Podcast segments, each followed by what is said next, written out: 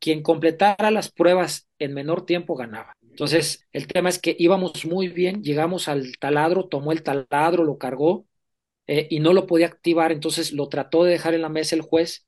El robot lo operaba un juez, no lo operábamos nosotros, para sentir cómo era su operación y de ahí le daba un determinado puntaje también. Entonces, lo deja en la mesa y a la hora de dejarlo se le cae.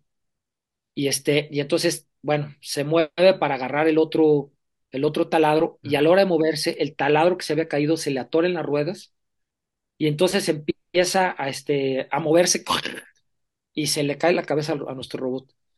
Este, pero para esto ya llevaba 13 puntos ahí, eran 15 en total, ya nada más le faltaban dos. Entonces, eso nos pone en primer lugar. Durante la mitad de la competencia de ese día estuvimos en primer lugar.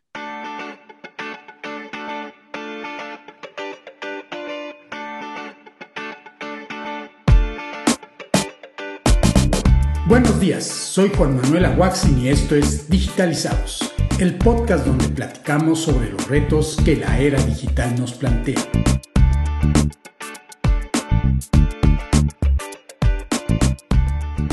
Hoy tenemos como invitado a Juan Carlos Díaz, CEO de InbioDroid, una empresa mexicana que está cambiando la forma en que los robots y los humanos trabajan juntos. InbioDroid está construyendo tecnología que permitirá la telepresencia humano-robot para ayudar a resolver problemas del mundo real. En este episodio, Juan Carlos nos comparte su experiencia en la competencia internacional de robótica ANA Avatar X Prize.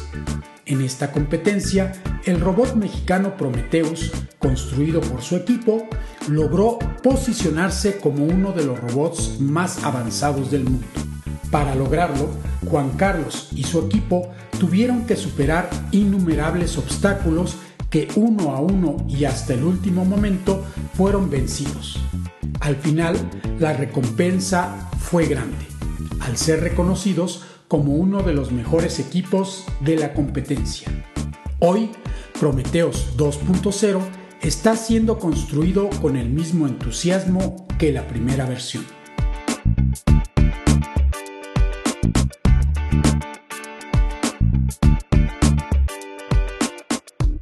Hola, muy buenos días y bienvenidos a un nuevo episodio de Digitalizados. Hoy tengo un súper invitado que ha representado a México en un concurso muy importante. Tenemos con nosotros a Juan Carlos Díaz, quien es CEO de InbioDroid, una empresa que está fabricando un robot súper interesante. Juan Carlos, Buenos días. Hola, ¿qué tal Juan Manuel? Muy buenos días. Este, buenos días a todos. Pues la verdad es un gusto tenerte con nosotros porque recibimos esta noticia de que gracias a tu equipo, pues México ha pasado a ocupar un lugar importante en este tema de la robótica en una competencia mundial de robots. Pero antes de que hablemos de ese tema, me gustaría que me platiques, pues, cómo nace esta idea de InbioDroid, cómo inicia la empresa, eh, estaban algunos amigos tuyos, compañeros, a lo mejor en un café platicando y de repente dijeron, pues vamos a hacer esto. Todos tenemos una historia detrás de las empresas que creamos y pues son siempre fascinantes. ¿Cuál es la historia en este caso? Sí, pues bueno, con Manuel, eh, aquí es un tema medio raro. Yo tengo un amigo de la secundaria, Alejandro Ramos de la Peña, que se fue a vivir a Monterrey para su carrera, igual que yo, pero pues yo me fui, yo estuve dos años y medio ahí, mi carrera nada más estaba la mitad del tiempo en Monterrey, me tenía que ir a Guaymas o a Querétaro, este, terminé en Querétaro, y mi amigo se quedó ahí. Yo tenía más de 30 años de no verlo y un día voy a una plaza comercial, a un banco, y, este, y saliendo del banco me lo encuentro. Y le digo, ah, caray, ¿qué, estás haciendo aquí, gallo? Yo le, digo, gallo. Y me dice, no, pues ya me vine a vivir en Irapuato, este, ya, este, pues me harté de Monterrey. Mi papá ya está grande, quiso venir aquí a Irapuato con un clima más benévolo, sus amigos, y ya estamos aquí. Le dije, órale, ¿y qué vas a hacer? Dice, pues ¿te acuerdas que escribí un libro que se llama Yo Inventor? Sí, ¿cómo no? Este, me dijo, ¿ya lo leíste? Pues no, la verdad que no. Me dijo, léelo y búscame, aquí está mi teléfono. Quiero proponerte algo para tu colegio con respecto a este libro. Eh, para esto, pues bueno, yo tengo un, un colegio, este, que es kinder, primaria, secundaria y prepa. En ese momento nada más era hasta secundaria. Tengo una, dos acuáticas y una constructora, son mis, mis negocitos, todos pequeños, pero siempre, me, bueno, no siempre. Tenía unos años yo que me había inquietado mucho el tema de la ciencia, la tecnología y la innovación. Pues sabía que estábamos en la era del conocimiento desde hace mucho, pero pues lo tenía ahí como un dato nada más, ¿no? Empecé a leer yo a Yuval Noah Harari, empecé a leer a Andrés Oppenheimer, por ejemplo, y me di cuenta que el tema era la ciencia, la tecnología y la innovación, que si no hacía yo algo, sobre todo en mi colegio, estaba dando una calidad de educación muy deficiente, que no estaba preparando a mis, a mis alumnos, a mis ni niños para el futuro. Y entonces empecé a buscar algo eh, que hacer en esos temas y cuando me encuentro con Alejandro Ramos, eh, leo el libro de volada y lo llamo, le digo, ¿qué, ¿qué onda? ¿Qué hay que hacer? Que me encantó el libro, ¿qué vamos a hacer? Me dice, pues quiero implementarlo en niños de primero de secundaria. Esto lo he implementado en chavos de prepa o de universidad, pero no, no, no, ya no, ya es muy tarde. Siento que, que necesito niños, eh, chavos más frescos, que tengan la mente más plástica, que no traigan tantos paradigmas, etcétera, ¿no? Entonces le dije, órale, yo jalo. Estábamos hablando que ya el ciclo estaba en su recta final en marzo del 2015 y pues total, nos aventamos, hacemos una prueba piloto y jala estupendamente bien. Entonces implementamos este programa, coincidíamos en varias cosas, eh, Alejandro y yo, y me dice un día, oye, fíjate que pues veo que me entiendo contigo, tengo un, una patente en Estados Unidos de un robot eh, para cirugía laparoscópica y este tiene una recomendación de la NASA. Eh, me gustaría desarrollarlo contigo. Y ahí empieza. Así es como empieza la empresa este Enviodroid. Nos incuba Startup México en segunda generación en León, en el TEC de León, y de ahí sale esta SAPI, que se llama Enviodroid. ¿no? Alejandro empieza, eh, yo le digo, oye, pues voy a buscar la forma de, de, de con quién nos aliamos para eh, sacar este robot adelante. Es un robot muy pequeño, de 9 centímetros, para cirugía laparoscópica abdominal, la competencia de Da Vinci, con algunas mejoras sobre el Da Vinci, eh, lo cual pues es una locura también. Entonces él me dice, no, no, no, yo puedo solo. Le digo, ah, caray, pues, ¿cómo que tú puedes solo? Sí, tú cómprame esta impresora, esta de computadora y esto y esto y esto, y yo con eso lo hago. Digo, Alejandro, pero no manches, no, no, no, yo, yo puedo solo. Pues bueno, tres años después, no, estaba atorado ahí con este robot. Cuando me dice Juan Manuel, oye, me preinscribí a este concurso, se llama Ana Avatar X es el mayor concurso de, de robótica de la historia. Hubo uno antes que organizó DARPA, pero por tres veces menos monto, tres millones y medio el de DARPA, diez, diez millones de, perdón, tres millones y medio de dólares el de DARPA, diez millones el de Ana Avatar Prize. Cuando me platica de qué se trataba, le dije, estás loco. No, no, yo tengo un diseño de un robot antropomórfico, esto es mi vida, esto es mi pasión, por favor. Le dije, no, hombre, estás loco. Primero termina el robot que tienes ahí atorado y luego hablamos. Pues ya, terminó la reunión de con él y yo llegué a la casa y me dormí con el gusanito y desperté, pues ya no con el gusanito, sino ya con una culebra, yo creo. Y entonces lo busco y le digo, oye Alejandro, este, pues a ver, vamos a platicar. Nos sentamos, le digo, sí le entro al tema, porque yo, yo visualizaba, Juan Manuel, que eh, él es un genio, pero no es experto en control, en electrónica, en software. Es muy bueno, es un genio en diseño, en biomecánica, por ejemplo, este, y demás, ¿no? Pero pues, nada más.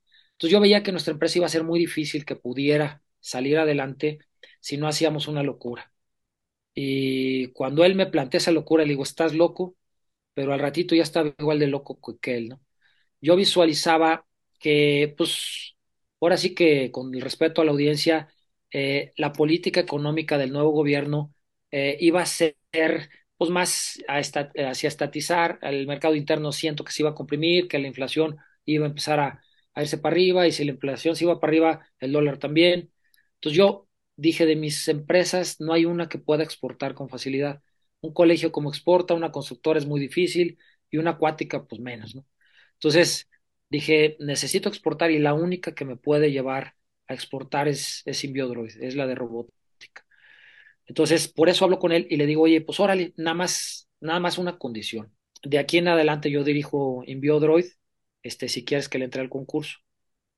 Y me dice, pues órale, pues. Y le dije, nada más que si yo dirijo, yo voy a cambiar todas las políticas. Yo traigo una filosofía muy diferente. Si no integramos, si no buscamos quiénes son los fuertes, los que traen músculo en estos temas, no la vamos a hacer. No, no, no, que yo puedo solo, me dijo. Dije, mira, si quieres, le entramos, pero con esta con. Si no, bueno, pues le entramos. Entonces, él bien emocionado, pues empieza a, buscar su diseño y a empezar a ver cómo, qué va a hacer. Y yo eh, empiezo a buscar todos los centros de investigación, universidades, parques tecnológicos de la región para ver quién se suma. Todos los Y stakeholders, como todos se los, dice comúnmente, ¿no? correcto. Y pues con la noticia de que nadie se suma, Mm. unos realmente me tildaban de iluso, de loco, este, otros me decían, oye, está padrísimo el proyecto, pero y quiero participar, pero no tengo recursos. Les acababan de recortar del gobierno federal los recursos a, a centros de investigación.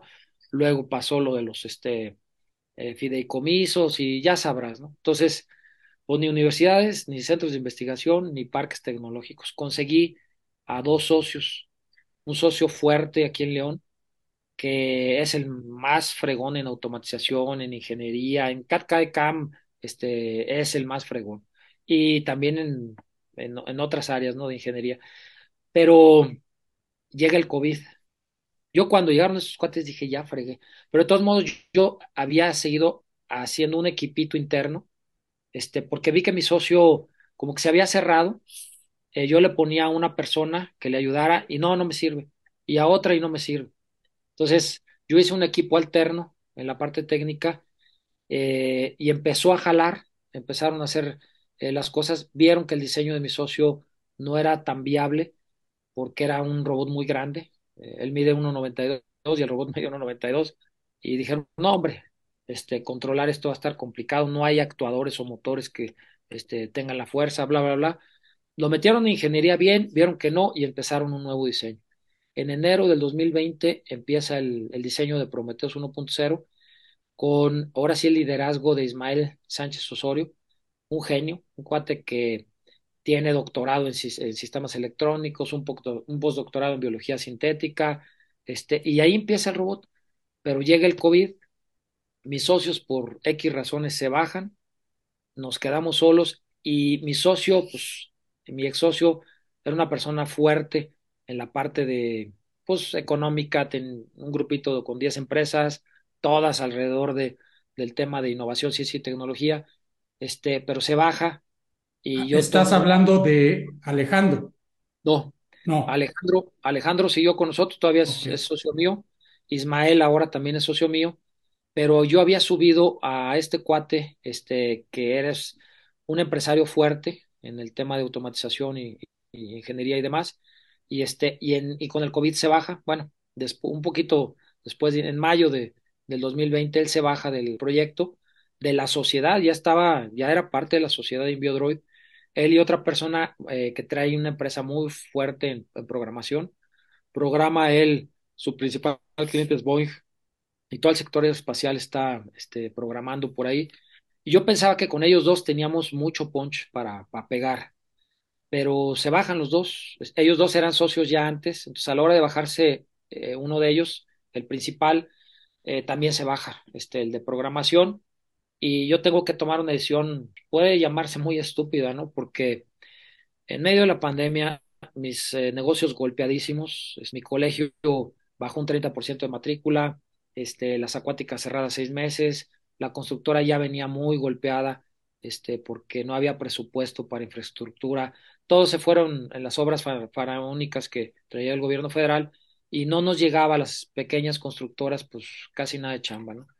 Y aún a pesar de eso, digo, híjole, ya tengo un equipazo, ya había un equipo de chavos liderado por Ismael, un buen asesor, un asesor, un genio también, eh, Juan Carlos Orozco Arena, y lo que digo es, oportunidades como estas hay una en la vida, sí puedo perder algún, algo de mi patrimonio, pero, y, y, y me tengo que salir de mi zona de confort, pero no importa, o sea, vamos a, vamos a entrar. Entonces me agarro dos créditos de gobierno que se surgieron en ese momento, de dos millones de pesos cada crédito, este, y agarro dos, eh, pago algunas cosas que traía de pasivos y lo demás se lo meto al robot. Y habíamos tenido problemas con el suministro de componentes de China, con el tema del COVID. Entonces, Ismael se clavó en otro proyecto que traíamos eh, de un bioreactor, un tema de otra empresa de biotecnología, también de innovación. El bioreactor es un hijo de él, cuando lo hizo, ganó el premio de innovación estatal del 2018 aquí en Guanajuato. Y como no llegaban componentes para el robot, eh, dijo, no, pues mientras me clavo en el bioreactor. Y delegamos a una parte de los chavos, la gran parte de los chavos que traíamos se quedaron con el robot. Él se jaló con el bioreactor con otros nuevos. Y así jalamos todo el 2020 hasta que en diciembre me dice, ¿sabes qué, Juan Carlos? Ya no hay posibilidades de tener el robot listo tenemos que entregar el video para pasar a la semifinal el primero de febrero y no nos han llegado estos componentes. Aunque llegaran ahorita, eh, una cosa es armarlos, armarlos lo vamos a tener, pero que funcione adecuadamente, pues ya no. Entonces le dije, pues Ismael, ni modo, yo sabía lo que me enfrentaba, eh, pero vamos a morirse en la raya. O sea, vamos a, cuando lleguen, vamos a intentar. No te diste por vencido entonces en ese momento. ¿Qué pasó por tu cabeza? ¿Tengo que llegar a donde tenga que llegar para continuar. Así es, así es. Cuando, cuando los créditos me pasó lo mismo, todavía fue más difícil, porque ahí era pues atravesar dos terrenos, este, y tomar la decisión de que con las empresas mal no tenía yo la capacidad para entrar a un, a un concurso de esta naturaleza, este, y sin embargo dije, pues órale, le entramos, no nos, no nos echemos para atrás. Cuando se da esta situación, lo mismo. ¿Sabes qué? Hagan su parte, este, vamos a morirnos en la raya, y ya Dios dirá. ¿Qué tenían hasta ese momento ya armado? Teníamos las partes del robot, este, algunas partes, digamos que la parte de los brazos, nos faltaba la parte de la cabeza, nos faltaba este del tronco un poco, no teníamos ruedas para el robot, pero ahí entra el asesor y el asesor dice, miren, yo estuve trabajando en la cabeza. Mm, pone una pantalla este, que tenía gestos, que tenía sonido, voz, bla, bla, bla, y wow, nos llegan los motorcitos que faltaban para integrar el torso con, el, con, con los brazos, y él, me y él dice en ese momento, oye, tengo un carrito que yo hice a control remoto industrial, que podemos montar ahí el robot y nos va a servir. Ah, pues órale. Para el 30 de enero teníamos el robot eh, jalando, pero automático.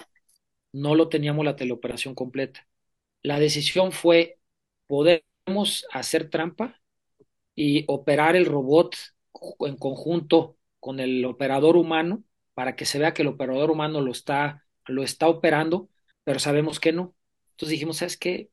Vamos a dejarnos de tonterías. Este, estamos acostumbrados a trabajar así en México. Ahorita vamos este, por la línea recta. Mandamos el video de nuestro robot y les dijimos, no tiene la operación completada, nos está faltando algunos temas y esa es nuestra realidad. Lo que hicimos fue, en ese momento dijimos, ya aquí se acabó la, situación, ya cada quien vámonos eh, por su lado.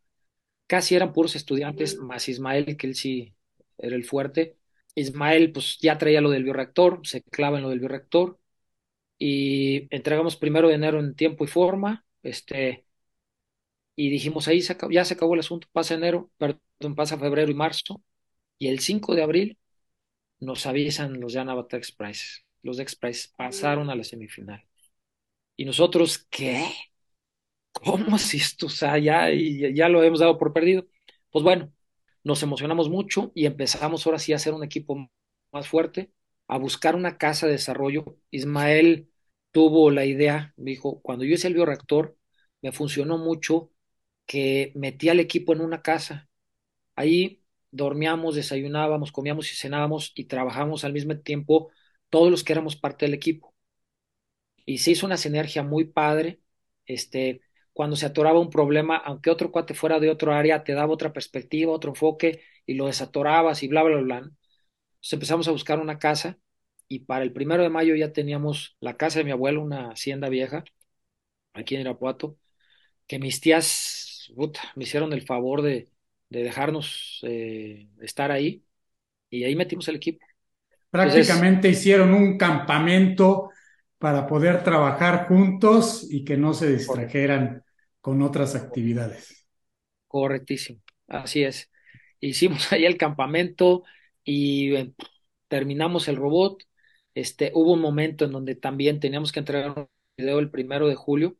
Este, el video salió bien mal, nuestra teleoperación todavía traía muchas fallas, la integración no la alcanzamos a hacer con el tiempo adecuado y también tuvimos dudas de que chin, aquí ya se acabó. A ver, este, ahí entonces era una segunda etapa en la que tenían que enviar otro video. ¿Con qué características? mira, ya habíamos pasado a la semifinal, ya eso era un hecho. Ya teníamos fecha para estar en Miami, Florida, el, el 9 de septiembre. Y teníamos que entregar un robot, perdón, un video del robot para, contaba 10 puntos de 100. El 10% de la calificación contaba el, video. Y teníamos que hacer este, una rutina este, con el robot para que ellos vieran que estábamos en condiciones para ir a Miami. Entonces, eh, no salió, sí salió el video, pero el robot temblaba mucho, eh, era, estaba siendo muy lento, este, no tenía este, la, la capacidad adecuada. Y lo que dijimos fue, pues vamos a morirnos en la raya otra vez, vamos a, a, hacer lo posible, ¿no? Ya en ese momento ya teníamos algunas cosas del viaje este, pagadas y dijimos, de que vamos, vamos, solo tenemos que ir con la mejor versión que podamos. Lo que hicimos fue darles el mayor tiempo posible a los chavos. Yo dije, tengo, tengo dos días para llegar a Miami, o sea, más o menos este, se lleva dos días. El 7 de diciembre estaba saliendo el robot rumbo a la frontera. Este, no dejaban pasar por el COVID, por tierra a los mexicanos. Entonces yo volé a, a Houston. Este, un cuñado mío que es trailero, eh, que es americano, voló a McAllen. Este, ahí en Roma, Texas, en la frontera de Roma, recibió a la camioneta. Eh, mi primo se la llevó hasta allá y de ahí la pasó, me recogió en Houston y vámonos sin parar hasta, hasta Miami, ¿no? Porque no teníamos el dinero eh, para mandar al robot por, por aire, por ejemplo. Entonces, hay, hay una serie de historias, este Juan Manuel, Me imagino. que no, hombre, nos podemos llevar un rato, ¿no? Este, pero no, no es el tema, el tema es que llegamos a, a Miami, este, el robot se había ido afinando, se había ido afinando, todavía ahí en Miami. Le pudimos afinar más cosas, participamos y pasamos a la final. Eh, éramos 20 finalistas, nosotros pasamos en el lugar 12, pero a Miami nada más pudieron ir una parte de los equipos, entonces dejaron cinco lugares este, libres porque los equipos que tenían COVID este, no, no pudieron ir. Y entonces les hicieron las pruebas más adelante, pero ya no participaron del premio económico de la semifinal, eran 2 millones de dólares divididos entre 20 equipos, nos tocaba 100 mil dólares, como en realidad nada más fuimos 15 finalistas en ese momento, ya recibimos 133 mil dólares y los que pasaron posterior ya no recibieron premio económico. Pudieron pasar la final, pero no recibieron premio económico. Entonces, pues nos dio una en esos 133 mil dólares. Y ya cuando los demás equipos hicieron su competencia, eh, brincamos nosotros del lugar 12 al 15, nos desplazaron un poquito más y llegamos a la, a la final ahorita en Los Ángeles, California, en el Centro de Convenciones de Long Beach, en el lugar número 15 ya nada más eran 17 equipos, 12 habían bajado y otros dos equipos se fusionaron, los, los equipos ingleses hicieron un solo equipo. Entonces, ya nada más eran 17, nosotros estábamos en el pues, antepenúltimo lugar y pues en la competencia brincamos al séptimo, dejamos atrás a equipos japoneses, a, los dos equipos japoneses, a los dos equipos italianos, a un equipo subcoreano y a varios americanos, al, al de Singapur. Este, entonces, pues nos fue bien. Estamos en el séptimo lugar mundial de esta competencia, lo cual no es cualquier cosa, y menos que lo hicimos con 20 veces menos dinero que el promedio de los demás equipos y en una quinta parte del tiempo. Hicimos dos robots diferentes, dos sistemas de teleoperación diferentes y con tecnología completamente propia. Ese es el resumen. Pues un mérito muy grande, en verdad. Felicidades a ti y a todo el equipo porque sabemos que los japoneses se distinguen por ser de los países que están en primer lugar en cuestiones de robótica. Lo vemos todo el tiempo, los coreanos también, y ya no se diga los europeos, pues tienen mucha gente muy capaz y creo que haber vencido a todos estos equipos, pues habla muy bien. Me gustaría regresarme un poquito a esta parte del campamento que se me hace un momento clave de las decisiones. Cuéntanos cómo se llevó esto, cómo le platicaron al equipo la idea, cuánto tiempo estuvieron ahí en ese campamento. Es que no les faltaba algunos elementos que quizás no tenían porque no, no, estaban en un laboratorio, estaba un tanto quizás improvisado y pues muchas veces seguramente tuvieron que salir de ese campamento a conseguir algo, no sé qué será ese algo, pero me imagino que hay mucho que platicar de estos momentos. Sí, claro. Fíjate que este fue algo, como dices tú, fue una decisión estratégica, este fue un punto de inflexión y la realidad es que pues, llegaron cabos de todos los lados de la República. O sea, en nuestro equipo hay gente de Tepic, de Monterrey, de la Ciudad de México, del Estado de México, de Veracruz, de Mérida, pues por todos lados, de Michoacán. Y la verdad es que el poder convivir eh, se hizo una sinergia muy padre, un equipo muy padre. Realmente, sí, estar ahí encerrados, muchas veces ya llegaba el momento en que, a ver, vámonos a echar un partido de fútbol vamos a echar un partido de básquet entre todos para sacar este, pues, el exceso de estrés y de conflictos y demás, porque los hubo, pero obviamente teníamos una líder este, excelente, Sheila Juárez, que sabía hablar con los chavos, que sabía buscarles el lado, lo mismo Ismael, este, y bueno, se fueron haciendo poco a poco las cosas. Eh, hubo dos equipos, un equipo más de estudiantes en un inicio, y un equipo ya más, este, un poco más fuerte en el tema académico, eh, ingenieros, maestros y doctores, también alguno que otro estudiante, pero ya con menor cantidad en la segunda etapa. En la segunda etapa incluso tuvimos que rentar una casa afuera y nos prestó una casa, la, una patrocinadora de nosotros eh, excepcional, este, Brenda Pérez de la Universidad de Quetzalcóatl de aquí de Irapuato, prestó una casa. Entonces eran dos casas más la casa donde estaba el desarrollo. Entonces eran tres casas que traíamos ahí fluctuando, ¿no? Porque de repente llegaban unos, iban otros, unos avanzaban aquí, luego decían, ya, ya, ya más o menos agarré la onda, me voy a mi casa, eh, a donde sea, y de ahí le avanzo y luego regreso, y entraban y salían, ¿no? Este, la parte de componentes fue un show, un verdadero show.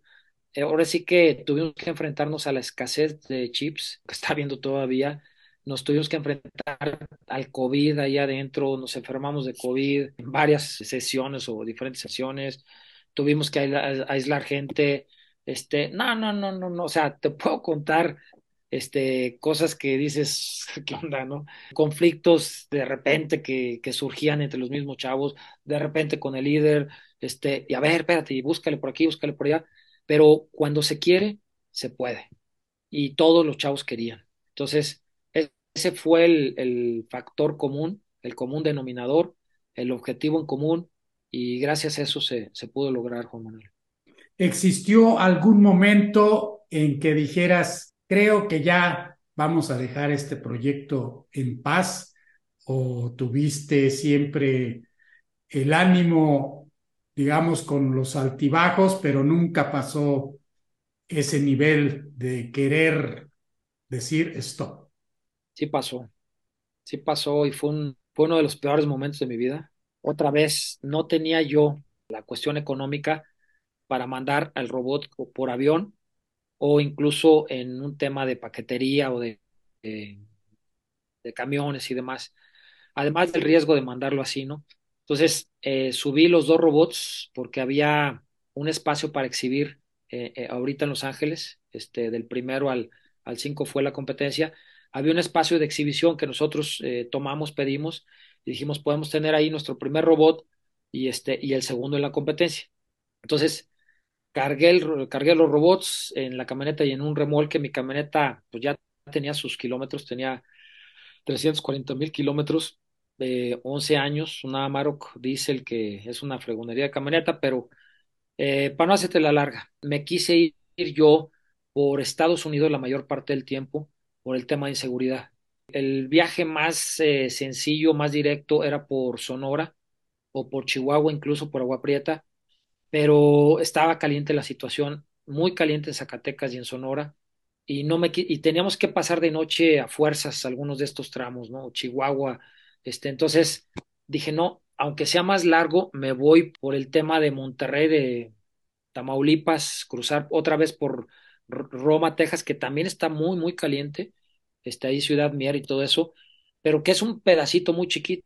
Entonces dije, ya la pasé cuando fui a Miami, ya conozco la frontera, la aduana que me sale más barata, la gente aduanal más barato, ya conoce, me voy por ahí y ya viajo todo el resto del, camino por Estados Unidos ya más seguro. Y aunque sea de noche no hay problema, pues me fui por ahí. Se me empezó a calentar la camioneta en Saltillo, en Monterrey, ya de Monterrey a Ciudad Miguel Alemán, este, a cada rato era irle echando agua, echando agua, echando agua. La metí a tres talleres, este, ninguno le supo, incluyendo la Volkswagen de, de Ciudad Miguel Alemán. No, no, no, este, pues igual y ya no trae la fuga, no se la encontramos, no se la encontramos, no se la encontramos.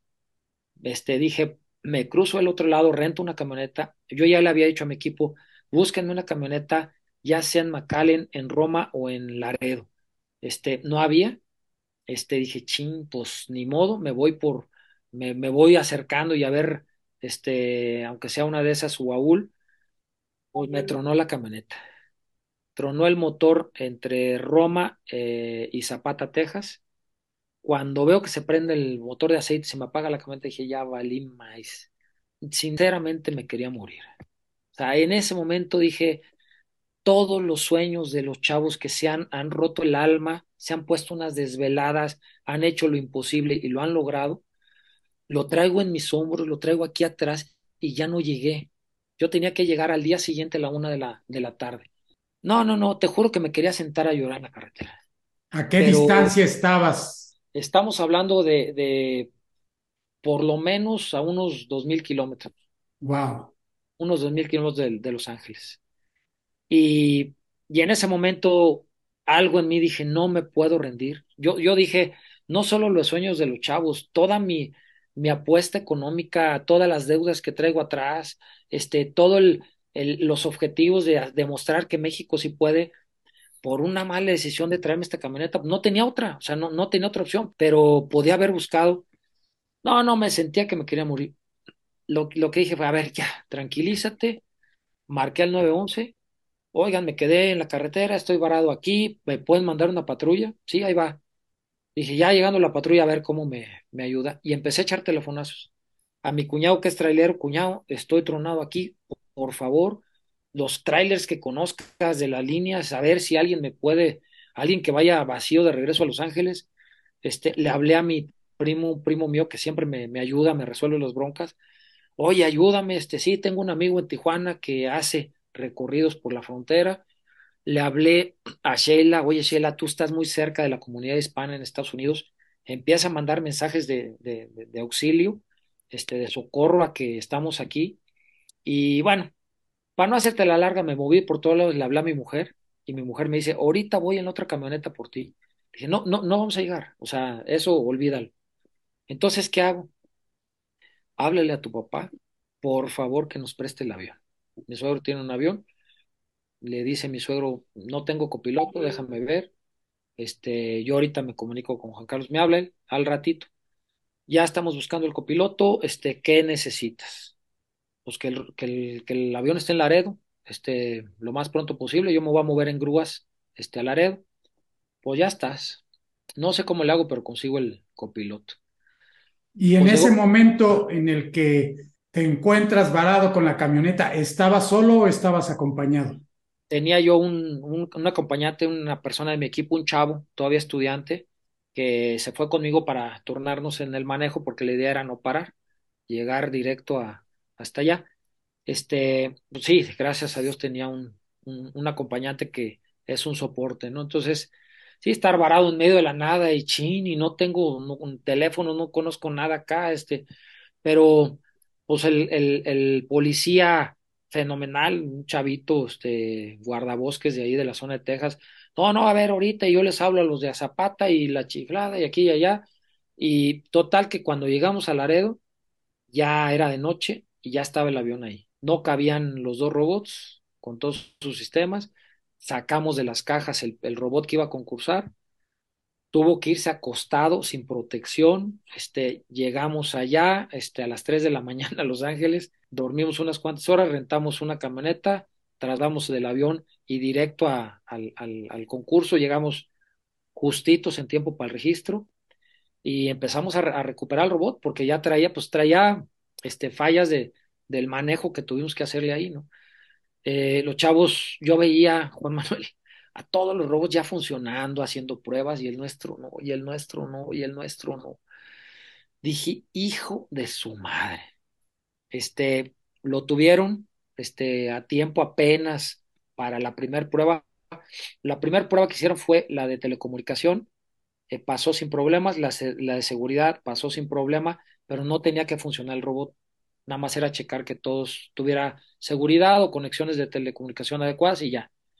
La primera prueba que hacemos, eh, el concurso estaba teniendo problemas fuertes de telecomunicaciones, al punto que los dos tenían que ir del último lugar al primero en, en orden.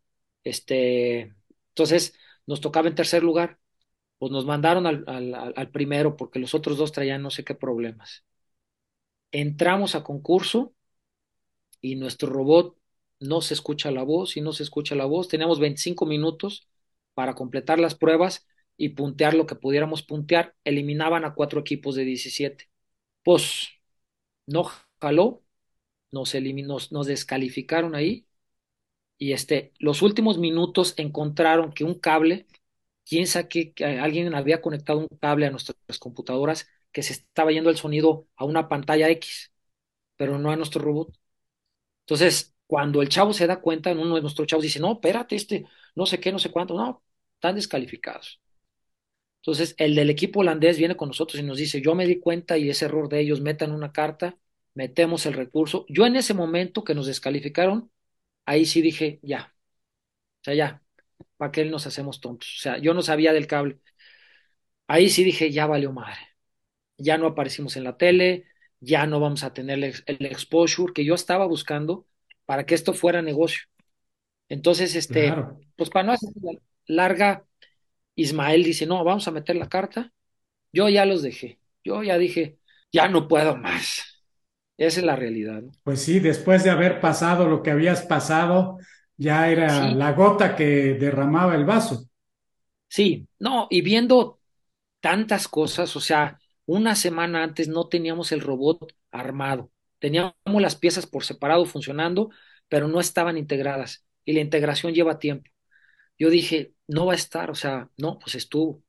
Los chavos lo echaron a andar ahí, metemos la carta y a las seis de la tarde, el, es, ese día terminaba a las seis de la tarde pero como hubo tantas broncas de telecomunicaciones, todavía faltaba mucho equipo a las 6 de la tarde. Nos dicen, eh, tienen otra oportunidad, este, vimos que sí funciona su robot, no hizo las pruebas, pero hoy a las a, van en el último lugar ahí, ahí, ahí, ahí hacen sus pruebas, órale. A ver, y me gustaría entender bien ese momento en el que se dan cuenta que el, el error no es imputable a ustedes o, o esa falla. Eh, sí. ¿Era un error de los organizadores o de quién fue ese error? Sí, de los organizadores. Sí. Los organizadores, a la hora de que conectan este, el tema de comunicaciones a nosotros, conectan un cable que no va, que era una desviación del sonido hacia X parte. Ya entiendo, entonces, es para que todo el público pudiera escuchar lo que decía el robot o algo parecido. Sí, pero nuestro robot no emitía la voz, o sea, no le salía la voz. Necesitaba una bocina, digamos, o una salida sí. para enviar esa voz. Nuestro robot tenía la bocina y tenía su salida, solo que en lugar de conectar este, ese cable a nuestro robot, este, lo conectaron a X pantalla, estaba mal conectado el tema. Entonces, eso fue lo que pasó. Y ahí, yo ahí sí dije, ya, ya valimos madre, o sea, ya. Pero no, el equipo no se, rijó, no se rajó y metieron la carta, nos dieron la chance. Eran las 12 de la noche que se cerraba el tema este, de ahí del centro de convenciones. Pidieron prórroga a los organizadores, una, les dieron una hora. A las 12 de la noche todavía faltábamos tres equipos. Llega la una de la mañana y no alcanzamos. Entonces nos dicen, miren, ya el tema no es de ustedes, es de nosotros. Hubo tres equipos ahí, cuatro equipos que ya traían broncas, los echaron para atrás, este, y dijeron, ustedes tienen una chance mañana. Este, van a entrar en el lugar que les corresponde, en el 15. Pues, órale, pues. Fuimos, creo que el, sí, el tercer equipo ahí. ¿Y qué sucede? Que nuestro robot jaló bien, empezó y empezó y siguió. Las pruebas eran hablar con el juez de inicio, tanto escucharlo como hablar con él, entender todas las instrucciones que les daban. De ahí se iba, eh, subía un switch. Después de subir el switch, pasaba por una puerta. A la hora de subir el switch, se, se activaban este humo acá, muy este, padre el tema. Era todo ambientado como si fuera Marte, como si estuvieran en Marte y después de pasar por esa puerta, este, tenía que ir a escoger de cuatro botellas, había dos botellas que estaban llenas de agua y dos que estaban vacías, pero eran botellas de, o sea, de metal, entonces tú no veías cuál estaba, entonces el robot tenía que cargar una de las botellas, sentir que estaba vacía y la tenía que dejar ahí. Se, eh, volvía a cargar otras, estaba llena, entonces ya la ponía en otro lugar y ya completaba la prueba. Y la otra prueba era llegar a donde estaba un taladro, eran dos taladros, tomar uno de ellos, activarlo, y con ese eh, activo tenía que quitar un tornillo que estaba, digamos que sosteniendo una tapa, quitaba el tornillo, se caía la tapa, dejaba el taladro y tenía que tomar una piedra que estuviera rugosa, eran cuatro piedras, dos eran lisas, dos rugosas, y tenía que sentir el robot sin ver, no podía estar viendo, este, porque había una cortina tapando el, el tema y tenía que tomar una, una piedra que estuviera rugosa y ponerla en otro. Y ahí terminaba. Quien completara las pruebas en menor tiempo ganaba. Entonces, el tema es que íbamos muy bien, llegamos al taladro, tomó el taladro, lo cargó eh, y no lo podía activar, entonces lo trató de dejar en la mesa el juez. El robot lo operaba un juez, no lo operábamos nosotros, para sentir cómo era su operación y de ahí le daba un determinado puntaje también. Entonces, lo deja en la mesa y a la hora de dejarlo se le cae. Y este, y entonces, bueno, se mueve para agarrar el otro, el otro taladro, y a la hora de moverse, el taladro que se había caído se le atora en las ruedas, y entonces empieza a, este, a moverse y se le cae la cabeza a, nuestro robot. Este, pero para esto ya llevaba 13 puntos ahí, eran 15 en total, ya nada más le faltaban dos. Entonces, eso nos pone en primer lugar durante la mitad de la competencia de ese día estuvimos en primer lugar. Luego nos bajan al segundo, al tercero, ahí nos quedamos otro rato y luego al sexto. Este, y el punto es que al día siguiente eh, otro operador, otro juez, opera nuestro robot, pero desgraciadamente este cuate no le entiende muy bien a nuestro robot, o sea, sobre todo a la hora de caminar, pasa las primeras pruebas y a la hora de dirigirse hacia el taladro, este cuate hace una locura, le mete reversa al robot se va sobre unas piedras y el robot se cae. El robot le habían compuesto la cabeza, le habían mejorado la mano, o sea, el robot estaba en su punto. Y este juez, no sé, no sé, alguna se trabó, se fue hacia atrás el robot, se suben las piedras y se cae. Y ahí termina la competencia para nosotros, ¿no? Entonces, eh, fue cardíaco, fue un tema cardiaquísimo, pero oye, equipos que le metieron millonada de dólares, por ejemplo, Tangible, este, no les funcionó el robot. Estos cuates llevan 26 años haciendo manos robóticas, eran las mejores manos, las más capaces, las con más, mejores sensores, todo, y perdieron toda la inversión que hicieron en el concurso. los dos equipos japoneses se quedaron atrás. Este, bueno, ya te platico un poquito eso, ¿no? Ahora, me interesa también saber qué pensaste esa noche en la que llegó pues ya la madrugada y dijeron, pues aquí ya no podemos continuar, vamos a tener que hacerlo mañana, pues seguramente se fueron al hotel todo el equipo y cada quien pues pensó en muchas cosas. ¿Qué pasó por tu cabeza en ese momento? En ese momento dije, tenemos una oportunidad. Los chavos, este, ese día a la una de la mañana ya no le pudieron avanzar más porque nuestro robot estuvo esperando su turno ahí formado durante horas. Pero el día siguiente a las cinco de la mañana, vámonos. A las seis abrían el centro de convenciones a mejorarlo, a detallarlo, a cumplir con lo que teníamos. Yo lo que pensé fue, tenemos una oportunidad. Este, Dios siempre estado a nuestro lado. Esto no se puede explicar más que hay algo que nos está ayudando, que nos está empujando. Eh, pueden ser mi padre que falleció un año y medio, hace un año y medio, pueden ser mis ancestros, puede ser, puede ser Dios, puede ser, ponle el nombre que quieras, pero siempre salimos.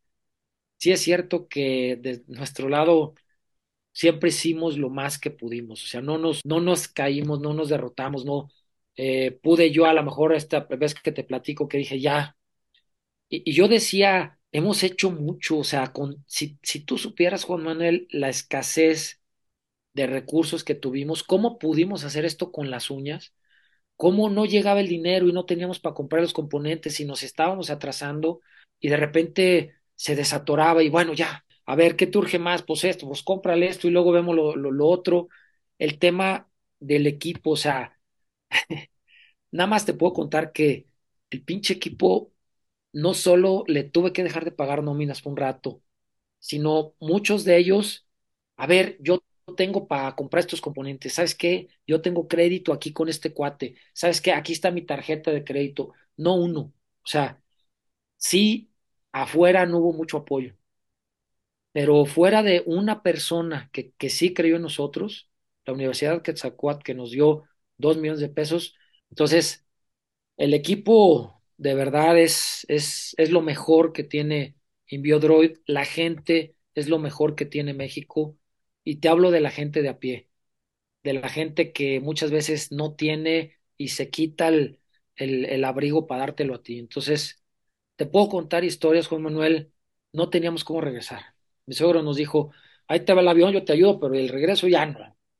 No, pues está bien, con, con esto es más que agradecido. Estaba yo el día de la competencia ya final hablando ahí de que, híjole, ¿cómo nos vamos a regresar? Este, no tenemos un paisano que es pariente de uno de los chavos que trabaja con nosotros, que fueron a, verlo, a saludarlo, me dice, oye, ¿no tienes con qué rezarte? No, ahí está mi camioneta. Digo, pero ¿cómo que tu camioneta? Pues si tengo que ir hasta Texas. Me dice, ¿y qué? ¿Tú crees que no llega mi camioneta? Si está nueva. Este, ahí está mi camioneta. Yo, no, mami, ¿cómo, cómo? O sea, ¿me está diciendo esto en serio? Un paisano así, su país no le pudo dar la, la, las oportunidades, se tuvo que ir arriesgando todo allá, hace su, su capitalito a base de lucha, de esfuerzo, de riesgo, y dice, aquí está mi camioneta, llévatela. Oye, pero ni me conoces, cabrón. No, pero pues tú eres el patrón de mi sobrino, pues ya con eso es más que suficiente. Juan Manuel nos prestó la camioneta, me dice nada más, ¿cómo me la vas a regresar? No, pues me, voy con dos personas este, de mi equipo, yo me quedo allá solucionando lo que tengo que solucionar y ellos se regresan a entregarte, sale. Pues al ratito me dijo, a ver, yo vivo aquí a una hora y media, eh, ¿con quién? Pues te voy a poner a fulano de tal, ok, me lo llevo eh, con ellos y se regresa con la camioneta. Se solucionó el tema de, de cómo llevarnos el robot de, de Los Ángeles hasta Roma, Texas, ¿no? Te puedo decir, otra paisana, como no llevábamos el robot, el 2, bueno, el, el Prometheus 1.0. Que se había quedado porque tú subiste el otro al avión. Se quedó a la buena de Dios. Yo no conocía a los de las guras, unos paisanos también, ching, bueno, fregoncísimos, que me dijeron, ¿sabes qué? Si tú compites por México, te cobro nada más el costo del, del, este, del arrastre. Nada más dame el diésel y ya. Les dije, señores, no tengo dónde guardar el robot ¿Me lo pueden guardar ustedes? Pues es que no tenemos ningún techo. Estaba lloviendo en, en esas. Ponle una lona y, y este, yo, pues ahí te va la bendición, o sea, toda la inversión que habíamos en este, en ese robot, quién sabe con quién la dejamos, ahí la dejamos. Cuando regresamos, perfecto, impecable el robot, con sus lonitas, todo. Pero como no llevamos al robot, eh, pensamos una pantalla donde mostremos videos del, del Prometheus 1.0, pues no teníamos pantalla. Una, una paisana este, que nos rentó una de las casas acá, sabía que íbamos a Los Ángeles, ah, yo vivo acá, los voy a ir a visitar. Nos fue a visitar, este, vio que necesitábamos una pantalla y cobijas porque no había suficientes en el Airbnb que rentamos, rentamos dos Airbnbs para meter al, al equipo completo y, me dice, este, yo les presto, tengo una de 60 pulgadas, ¿le sirve? Sí, ¿cómo no? Fue a su casa, nos trajo las cobijas, la pantalla, nos la prestó el rato que, o sea, gente que dices, híjole, un corazonzote que, que tenemos aquí en México, nuestra gente. Sí. considero que en todo esto que nos has platicado hay todo un cóctel de sentimientos. Háblanos particularmente de esos sentimientos, por ejemplo, pues cuando te quedas varado, quizás es un sentimiento de frustración, cuando llegas finalmente y ves a los demás equipos que ya tienen los robots funcionando, posiblemente sea intimidación, cuando te ayudan, pues evidentemente es agradecimiento. ¿Cómo combinas todos estos sentimientos? ¿Qué es lo que sentías? Yo utilicé unas palabras aquí, pero pueden ser distintas a lo que tú sentías. Háblanos de esos sentimientos, por ejemplo, ¿te sentías intimidado por los otros equipos? ¿Qué es lo que sentía tu corazón? Fíjate que ha sido una, una lucha, este, ha sido una mezcla de sentimientos. Esto ha sido una montaña rusa. De un, un inicio que empezamos esto, muchas veces sentí que los demás tenían razón, que era un iluso. No, un idealista, porque hay una diferencia entre idealista e, e iluso, ¿no? Que estaba loco, que cómo arriesgaba este mi patrimonio, que tampoco es mucho, en una locura de estas, que cómo el sentimiento de incertidumbre, de incredulidad, de decir, ¿cómo voy a competir contra centros de investigación y universidades y empresas aliadas en un solo equipo? ¿Cómo voy a competir con, por ejemplo, el equipo holandés? Es holandés, pero trae una mezcla de Noruega, Alemania, Suiza y Francia, conjuntando empresas. Estos cuates le compraron, por decirte, la teleoperación a fulano, el robot a Mengano, el este, no sé qué, las manos a Perengano, y este, hicieron una mezcla que, wow, o, o, los, o los alemanes que ganaron el primer lugar, la Universidad de Bonn con el Instituto Tecnológico de Zúrich, o sea, que es lo mejor de Europa en temas de tecnología. ¿Cómo yo me, atrevo a competir contra estos titanes, no? O sea, yo ni siquiera tengo el capital para metérselo. ¿Cómo se me ocurre esta tontería, no? Por muchas etapas sucedió eso. En muchos momentos, de repente veía avances y decía, wow, este, y de repente no llegaba la lana y se atoraban eh, las compras y el equipo esperando. Yo, ¿cómo se me ocurre este, sabiendo que en México no hay una cultura y no hay un ecosistema de innovación y los gobernantes yo sé que no apoyan, este, que lo único que apoyan es a sí mismos si esto fuera, les fuera a dar votos, a lo mejor me apoyaban, pero, este, o sea, todo ese tema ha sido una mezcla, una montaña rusa de, de emociones y de, gracias a Dios, creo que la vida me templó, me, me templó fuerte en muchos momentos, he tenido eh, crisis de, sobrevivencia, de, este, y esto me fue preparando y pensé eso siempre, Juan Manuel, la vida me ha preparado para este reto. Si es muy grande, sí está cañón, pero me ha preparado para un estrés muy grande, este, y me ha preparado para siempre encontrar el cómo sí. Y es en donde quizá fuimos encontrando el camino. Hay momentos cúlmenes de, de emociones, sí. Este, el momento, por ejemplo, en donde ya no dábamos, nos dábamos ya fuera de la competencia y nos mandan un mail y nos dicen son parte de los 38 semifinalistas ese momento grité, estaba aquí en este lugar, grité de fuera, fue una mañana que empiezo a ver mis correos, veo ese, y, y, mi familia, ¿qué pasó? ¿Qué pasó? ¿Qué está pasando? Yo, no, manches, pasamos a la semifinal. Este, no es posible, o sea, una euforia de las más grandes que he sentido en mi vida. El tema, por ejemplo, cuando pasamos a la final ya no fue tanto, porque ahí vimos la competencia, o sea, vimos los robots que había ahí y nosotros pudimos medir, a ver, quién está fuerte y quién no. Había, casi todos los robots eran preciosos. Este, por ejemplo, ahorita en la final todos los robots los, los veías y decías, qué preciosura, y el nuestro estaba feito. Pero la realidad es que el tema era cómo funcionaba, ¿no? Este, nuestro robot anterior, el Prometheus 1.0, es más bonito que el, que el Prometheus 2.0, más sin embargo, el 2.0 es exponencialmente más capaz. Entonces, el tema de ya ir a Miami y ver ahí uno por uno los, robots, te platico esto así. El gobierno coreano, en el 2018 que inicia este concurso, en marzo del 2018, inicia el Avatar Prize, les da 15 millones de dólares a cada una de tres universidades distintas. Y les dice, aquí está para que ganen el primer lugar. Este 15 millones de, dólares puestos aquí ya, ahí, están en tu cuenta. O sea, no, no era como nosotros que me van a prestar, pero me dijeron que la semana que entra yo necesito ahorita y, y bla, bla, bla.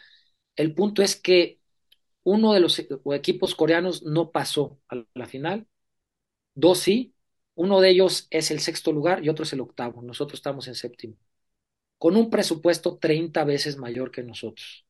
A la hora que nosotros vimos en Miami qué había y sobre todo quién pasó y quién no pasó, por ejemplo, está un, robot que, bueno, una compañía que se llama Hanson Robotic, es una alianza hindú ah, eh, inglesa de Gran Bretaña que tiene un robot que se llama Sofía, quizá lo has visto tú, un robot, una robot humana, casi humana, de cara humana, pelona, que pueda hablar, entablar una conversación. Ellos mandaron a su sí, ellos mandaron a su hermana gemela que se llama Asha a la competencia y no pasó a la final. O sea, a, ese nivel. El MIT, Stanford y Carnegie Mellon se quedaron antes de la semifinal. No sé si se bajaron por el COVID, o sea, no sé qué pasó, pero no fueron parte de las semifinales y sí eran parte de los concursantes iniciales, ¿no? Entonces, eso te va dando un poquito de, de confianza, de decir, híjole, de fe, de ahí vamos, ahí vamos, ahí vamos, y de decir, pues me voy a morir en la raya, pero aunque tenga que hipotecar lo que tenga que hipotecar, pero esto de aquí puede surgir algo muy importante, ¿no? Principalmente, Juan Manuel, que nuestros objetivos no solo eran económicos.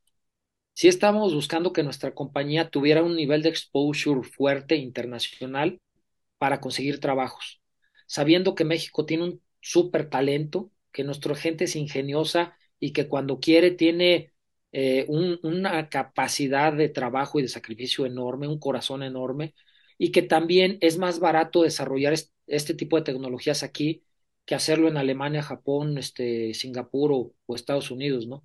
Entonces, ese era nuestro objetivo, llegar a ese nivel de exposure y que podemos hacer lo mismo, pero un poco más barato pero no nada más era ese el objetivo, el objetivo era demostrarnos a nosotros mismos, a México completo, que sí se puede, que no importa si te apoyan o no te apoyan, que no importa si hay cultura o no hay cultura, que, que no importa lo que sea, que sí se puede.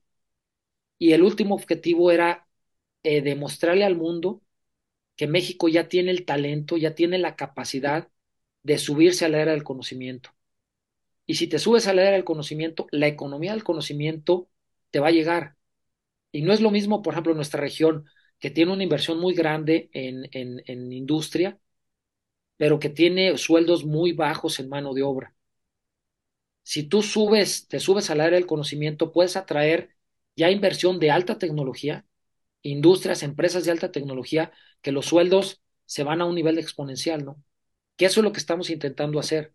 Entonces, no nada más era eh, hacer negocio ya, sino también demostrar que sí podemos y que el mundo nos tome en cuenta para empezar a hacer inversiones ya de este tipo aquí en nuestro país, ¿no? Y qué más, o que sea una empresa mexicana, que sea Enviodroid la que empiece a hacer estas inversiones aquí en México, vendiendo al extranjero los productos de alta tecnología. ¿no? Ahora, ahí has dicho algo importante con respecto a los otros países con respecto a crear tecnología en México, que me hace preguntarme cómo los veían los demás equipos. eh, porque posiblemente no los veían como una amenaza muy grande, eh, como bien lo dices, pues el robot no era muy estético eh, comparados con los de ellos. en cierta forma, ¿notaste que hubo sorpresa por los demás países de que ustedes estuvieran en las finales? Sí, sí, definitivamente. Este, realmente nadie daba este, mucho por el equipo mexicano. Eh, cuando llegamos a Miami, empiezan las sorpresas, empiezan a vernos ya como, ah, caray, este, está bueno el robot, pero realmente los competidores fuertes, hablamos del top ten, no nos veían, incluso con ese robot, no nos veían eh, con preocupación. Ellos lo que veían era, ah, pues está padre, funciona, pero tiene una capacidad limitada. Y era real. Nosotros sabíamos que habíamos logrado el doceavo lugar, pero que no íbamos a poder escalar, por más que le detalláramos a ese robot, no íbamos a poder escalar mucho. Quizá meternos en el top ten, pero muy arribita. Y fue cuando decidimos hacer un segundo robot. Eh, sin recursos, con una situación compleja económica de COVID, bueno, mundial, y decimos, no, vamos a hacer un nuevo robot. Nadie sabía que estábamos haciendo un nuevo robot. Este, hasta unos meses antes los organizadores del concurso sí eh, preguntaron, a ver, ¿van a llevar el mismo robot? ¿Es uno nuevo? No, pues es uno nuevo. Ahí fue cuando se empiezan a enterar, ¿no? Pero los organizadores, los demás no sabían. El sistema de teleoperación que traíamos en el primero era por trackers, es un sistema óptico eh, que tenía sus fallas, que si había mucha luz no funcionaba, este, tenía que estar en un lugar eh, oscuro, pero además era el tema, digamos que era menos precisión, menos eficiencia este, y demás, ¿no? Entonces, vamos a hacer uno por exoesqueleto, que son los que están llevando los primeros lugares. Hicimos nuestro exoesqueleto, este, funcionó, este, no solo fue dos robots, sino los sistemas de teleoperación, es como si hubiéramos hecho cuatro robots en, en dos años, diez meses, ¿no? Nos empiezan a ver con un poquito más de, seriedad, pero llegamos a la final y el robot, pues sí, no tenía la estética de los demás, pero además no funcionaba. Los primeros días, este, ya veías todos jalando, funcionando, los sacaban al pasillo para probarlos y pues también para este, presumirlos un poquito. Robots que caminaban, bípedos, robots que, no, hombre, o sea, parecían un, un, Ferrari, este, hay uno de Corea del Sur que eh, precioso, un rojo, que parece un Ferrari el, robot. Y a nosotros, yo sí sentía, no, pues nos tiene lástima, este, no nos toman bien en serio. Ya cuando nos posicionamos en primer lugar y no nos tumban y no nos tumban y no nos tumban, este, empezaron a, a ver qué, qué, onda. Pero vi, vi el tema, por ejemplo, tanto en competidores como en jueces. Hubo un juez el que nos operó el primer, el primer, el primer día, que al final fue con nosotros y nos dijo, ¿saben qué? Es una pena, ustedes han hecho lo que nadie, con su propia tecnología, porque realmente no compraron ninguna parte hecha, este, con eh, muy poco tiempo y muy poco recurso, le están dando la pelea. Su sistema de visión robótica es el mejor que yo vi en toda la competencia. Su parte, por ejemplo, de manos tiene muchísimo potencial y lo pueden desarrollar más. Un cuate, Patrick Magani o algo así, que trabaja en la NASA, que nos venga y nos diga esto, los italianos, este, los holandeses, los holandeses tratando de ayudarnos, no, metan esta carta, no sé qué, este, o sea, inclusive nosotros nos llevamos, sabíamos que teníamos, que habíamos probado con muy poco tiempo el robot completo y que podía haber fallas, nos llevamos una maleta una impresora en 3D y le echamos a andar allá, este, en algún momento no alcanzábamos, cuando se nos rompió la cabeza, bueno, que se cayó la cabeza, que estábamos imprimiendo unas piezas por acá, algunos de los equipos, este, oigan, necesitan algo, sí, llevábamos a, pues, a tu amigo Alberto Muñoz Ubando, que conocía a medio mundo ahí de los europeos principalmente, y él, no, no conozco a fulano, no sé. oye, una impresora, este, porque la nuestra ya no trae la capacidad, no va a terminar en tiempo la pieza esta. A ver, creo que fue con los, no me acuerdo si fueron los italianos, aquí están dos impresoras, este, ¿qué piensas? No, pues estas es, y, o sea, realmente un, una competencia, pero con, con una hermandad también, este, y nos veían como con el respeto de pues estos cuates, este, está feo su robot, pero funciona, y lo hicieron en muy poquito tiempo y con, y con su propia tecnología y con muy poco recurso. Entonces, como que sí nos, nos respetaron por ese, en ese tema, Juan Manuel. Excelente, pues se nota que hay un ambiente muy interesante en esta competencia. No solo es pues dejar atrás al otro, sino también colaborar y eso pues habla muy bien de, de la comunidad. Regresando a este tema de los sentimientos que pues salen todo este proceso de, de la plática, me pregunto cómo manejas el estrés porque hubo muchos momentos de estrés.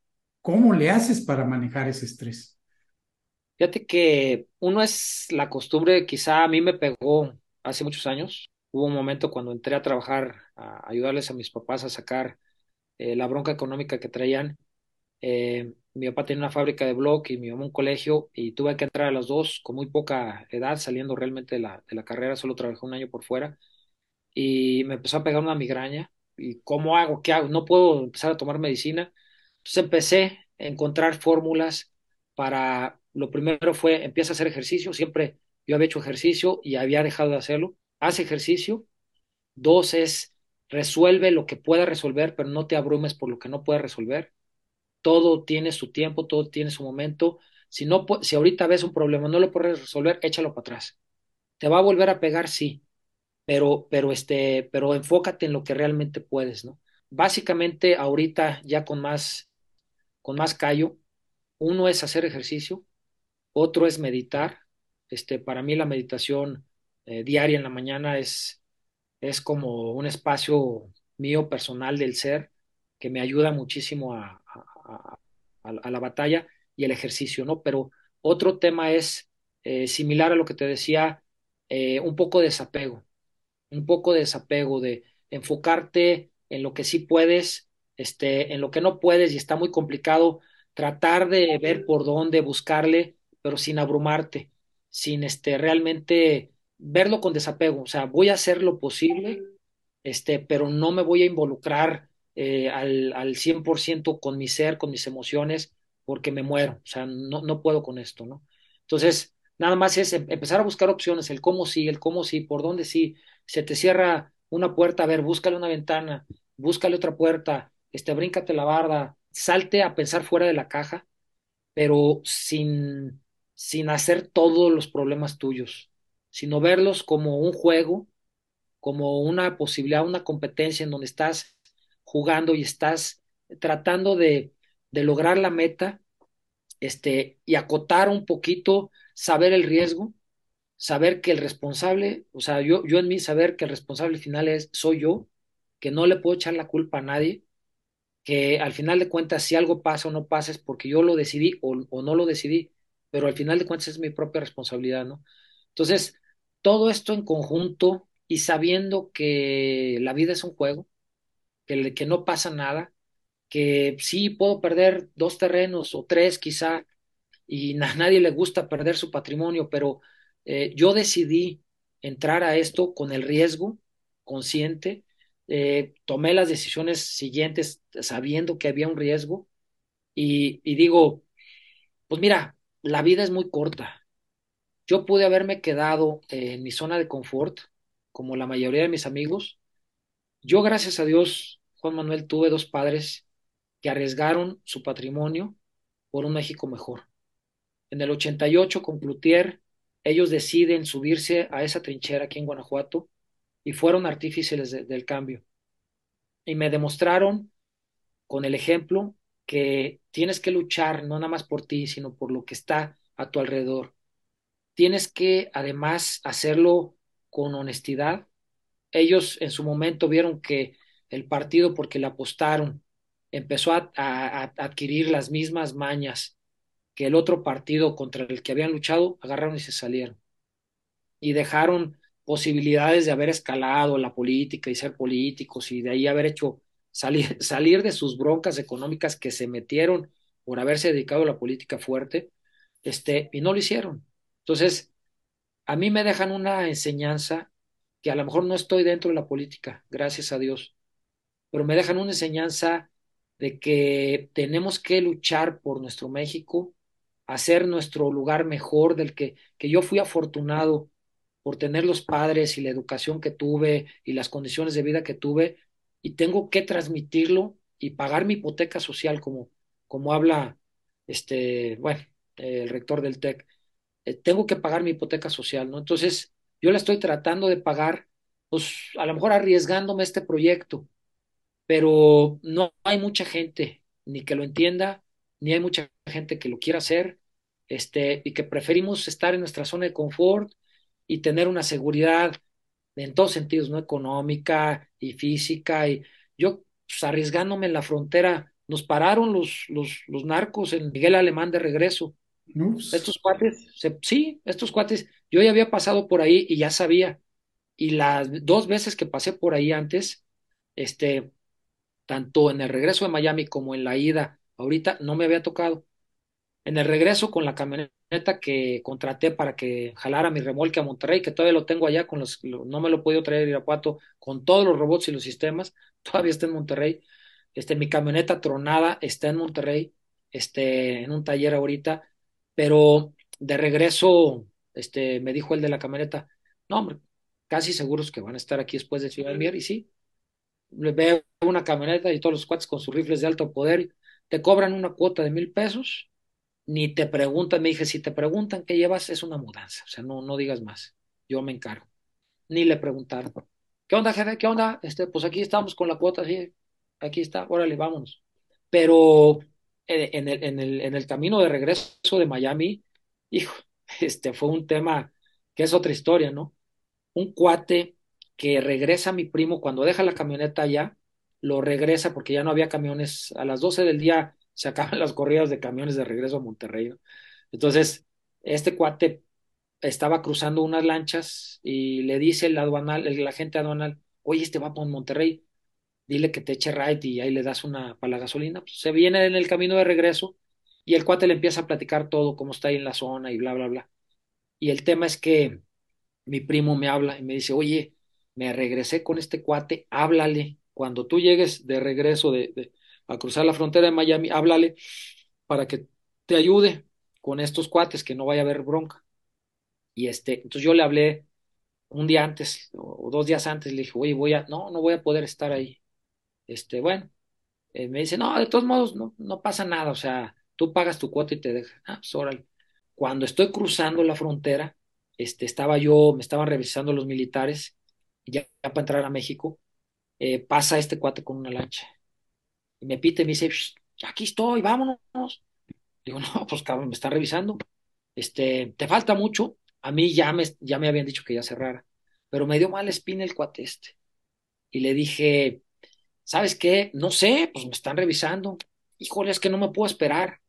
Este, mira, me voy despacito, le voy dando, pero, pero nos comunicamos en el camino. Me hablas cuando ya te estén. Sí, sí, sí, sí pura canción. Yo en cuanto se fue empecé a cerrar, este, termino los trámites con el agente aduanal y me vuelve a hablar cuando yo ya voy de salida de Miguel Alemán. Pues, ¿qué volé? ¿Por dónde vas? Le dije, ¿sabes qué? Este, pues no sé, todavía estoy aquí, ya, ya, yo creo que ya no tardo en, en desocuparme.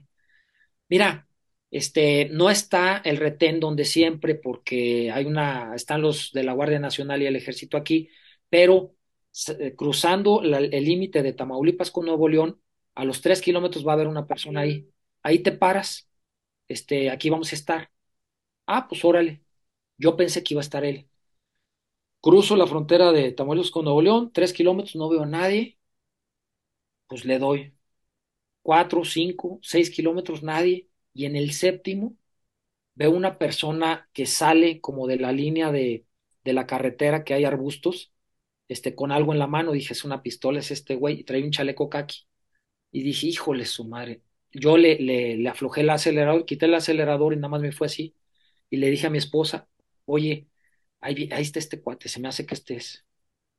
Él me había dicho, el de las lanchas me había dicho, no, no, ahí, ahí te vamos a esperar. Yo no vi la lancha y dije, y mi esposa me dice, dale, dale, dale, no te pares. Puta, fue un segundo que dije, vámonos. Le aceleré y vámonos. Dije, obviamente no tiene camioneta aquí, pero seguramente más adelante va a haber.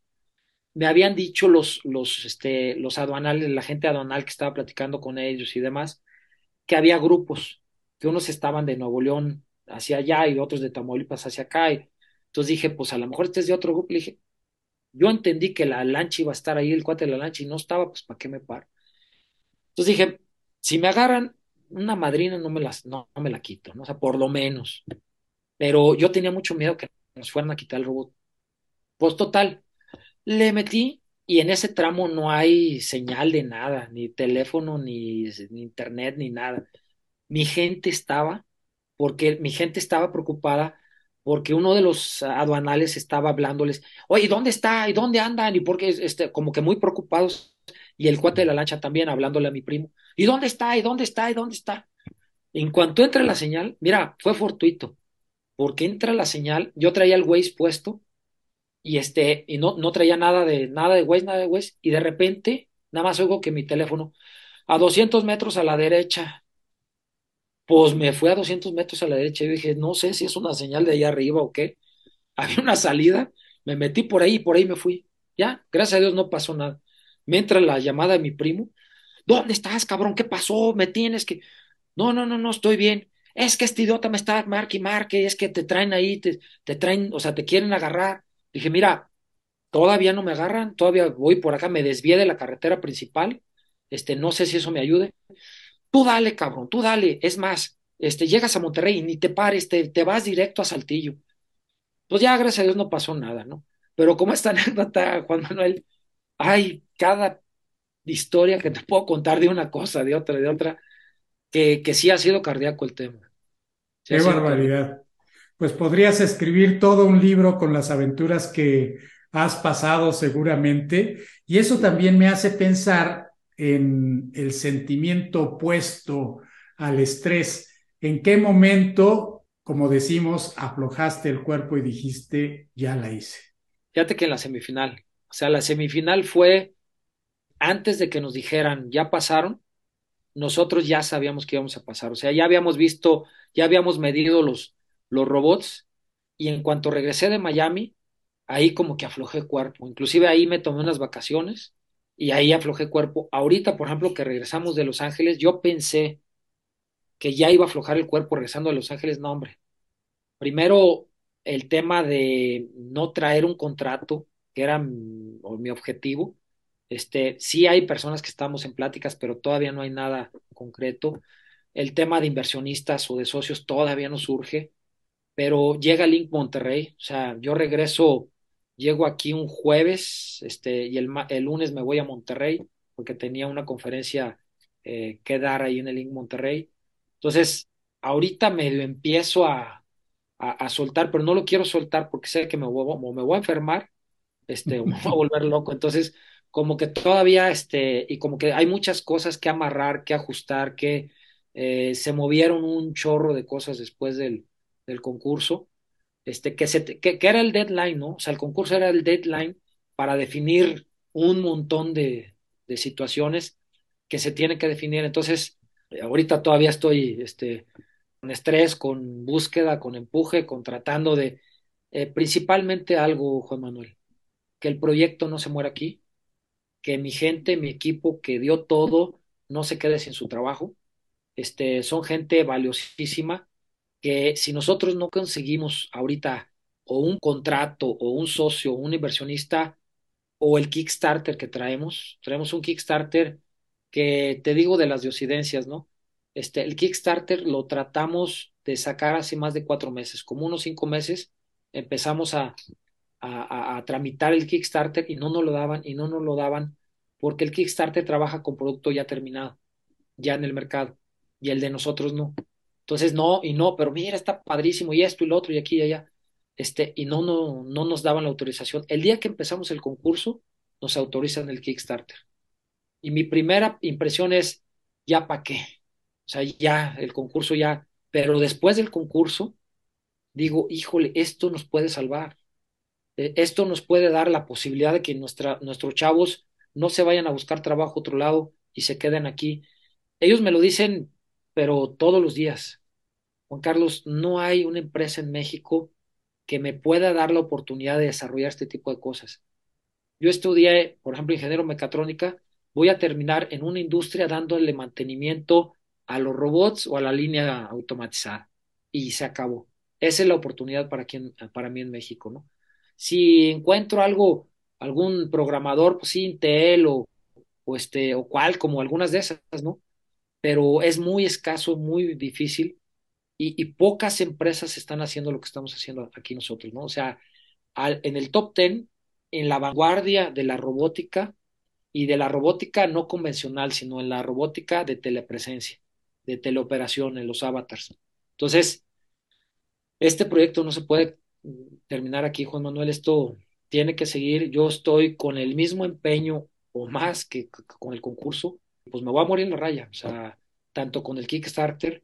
Estamos nosotros, eh, gracias a Dios, a punto de tener una reunión con el canciller y alguien nos consiguió una cita para pedirle su apoyo. Es una persona que entiende de estos temas.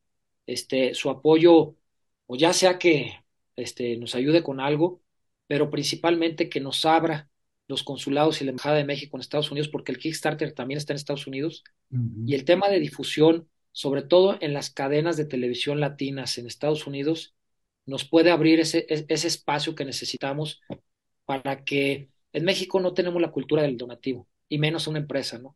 Este, aunque sean 100 pesitos, o sea, 100 pesitos que a lo mejor son tres tacos, ¿no? Este, una torta y un refresco. Nadie está dispuesto a dar esos 100 pesitos, que igual juntamos 100 mil personas que den 100 mil pesos, ya tenemos el Kickstarter completo, son 10 millones de pesos, eh, 500 mil dólares lo que se buscó en este tema.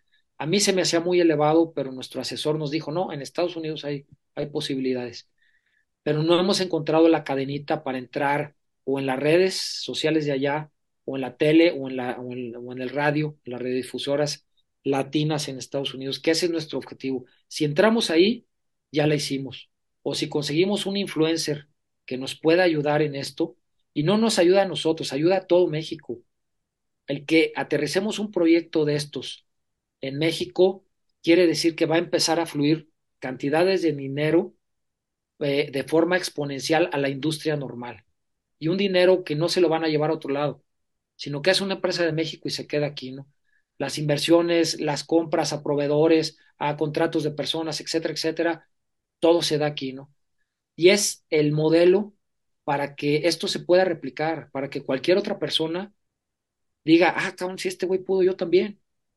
Por ahí va el tema, ¿no? Para quien no conocen mucho sobre este método de fondeo, platícanos un poco sobre la modalidad y hasta cuándo podemos ayudar, porque pues escuchamos y decimos, ah, pues sí, le voy a entrar, los voy a ayudar, pero también hay una fecha límite.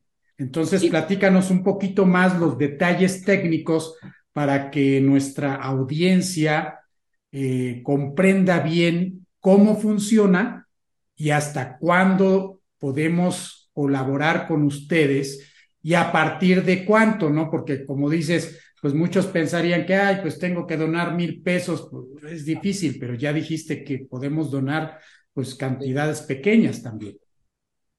Mira, Kickstarter es una plataforma de crowdfunding o de microdonativos en donde se, el, el, esquema es tú puedes aportar lo que sea.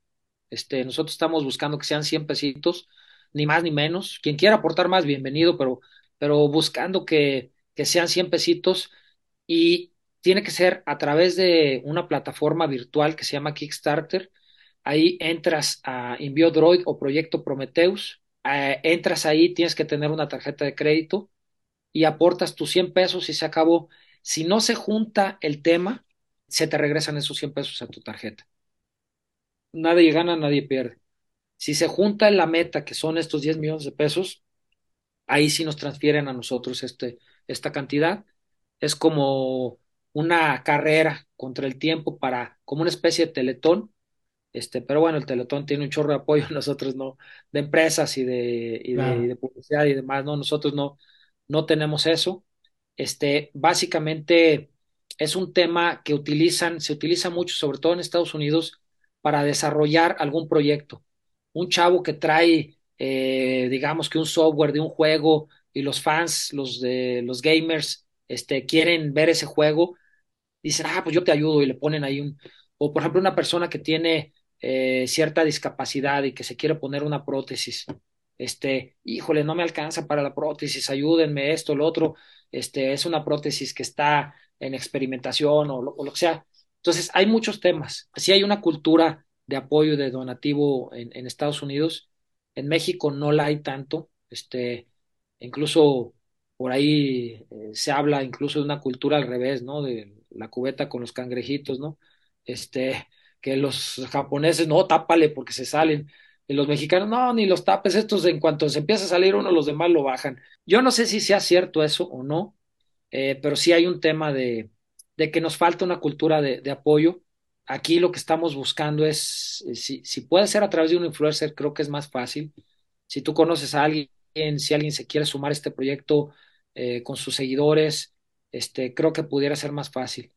El tema es conseguir 100 mil personas, este, no está tan difícil. Nosotros somos 100 millones de mexicanos, estamos hablando de que es el punto 1%, ¿no? Este, de México eh, el chiste es cómo llegamos a ellos, cómo llegamos a ese punto uno por ciento, porque 100 pesos no es tan, o sea, no, para algunas personas sí, sí es gravoso, definitivamente, ¿no?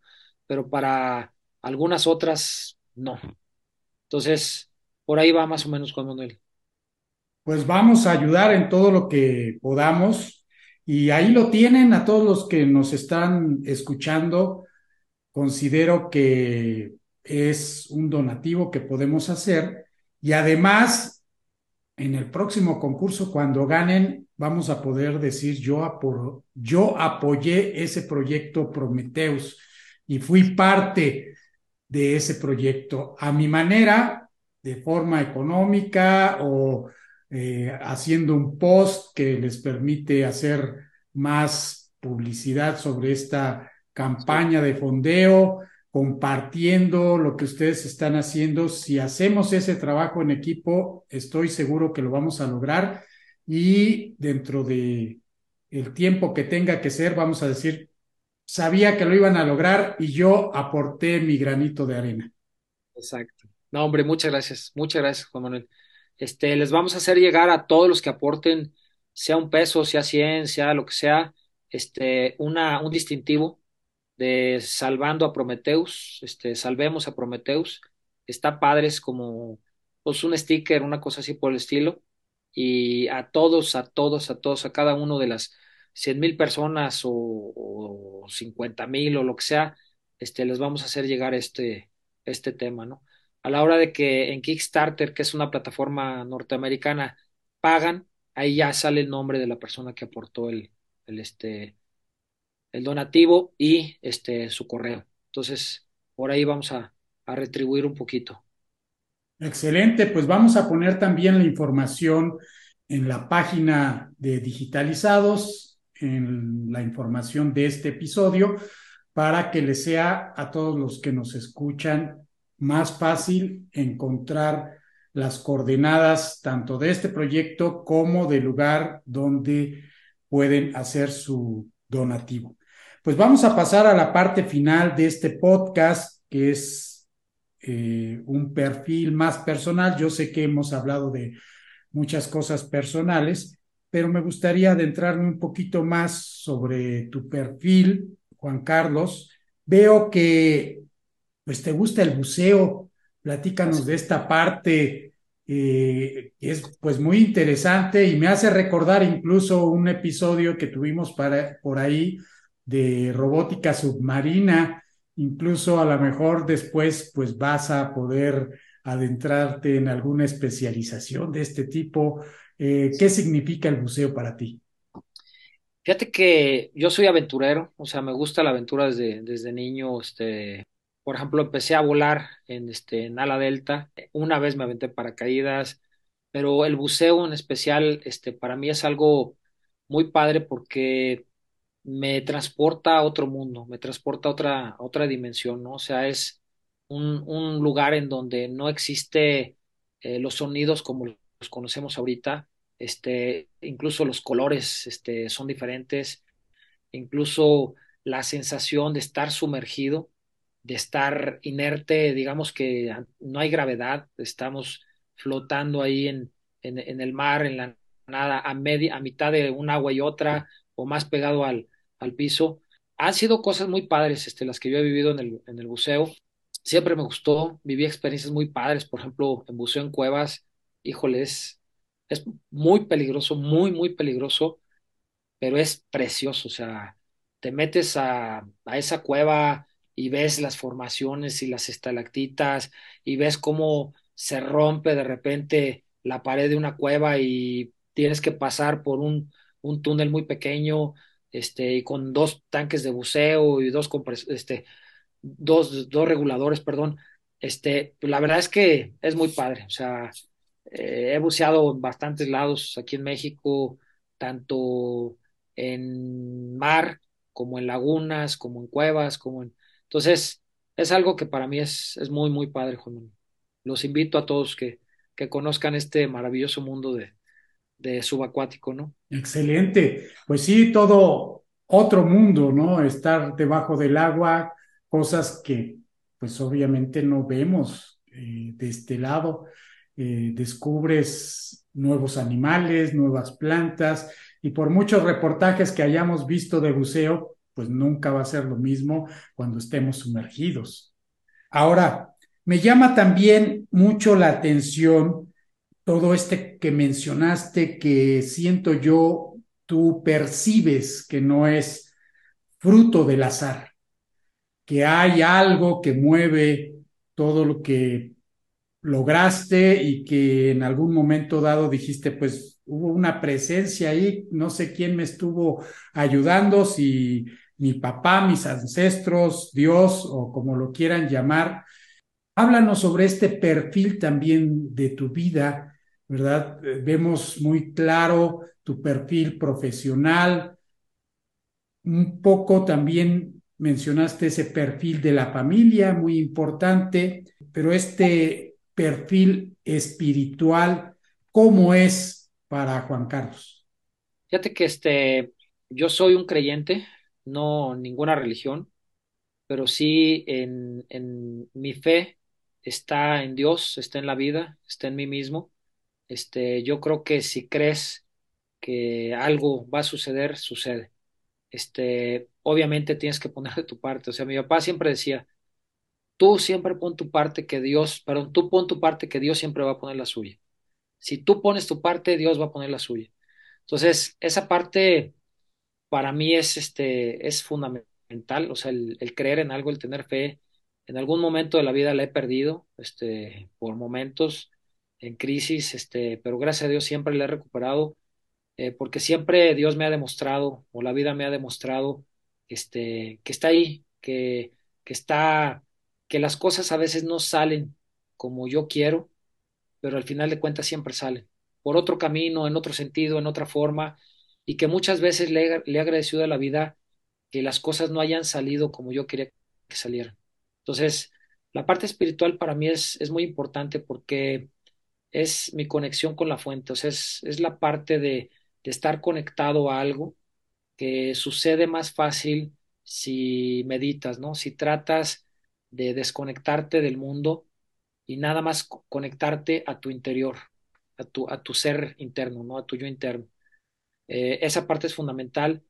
Eh, la parte, obviamente, de la familia. Yo traigo algo de mi madre, ¿no? Mi madre fundó un colegio eh, en 1971, este, son 51, va a cumplir ya 52 años, y su filosofía siempre fue educar integralmente al ser, al, al niño, educarlo tanto en la parte física como en la emocional, como en la mental y la espiritual, de manera equilibrada y armónica.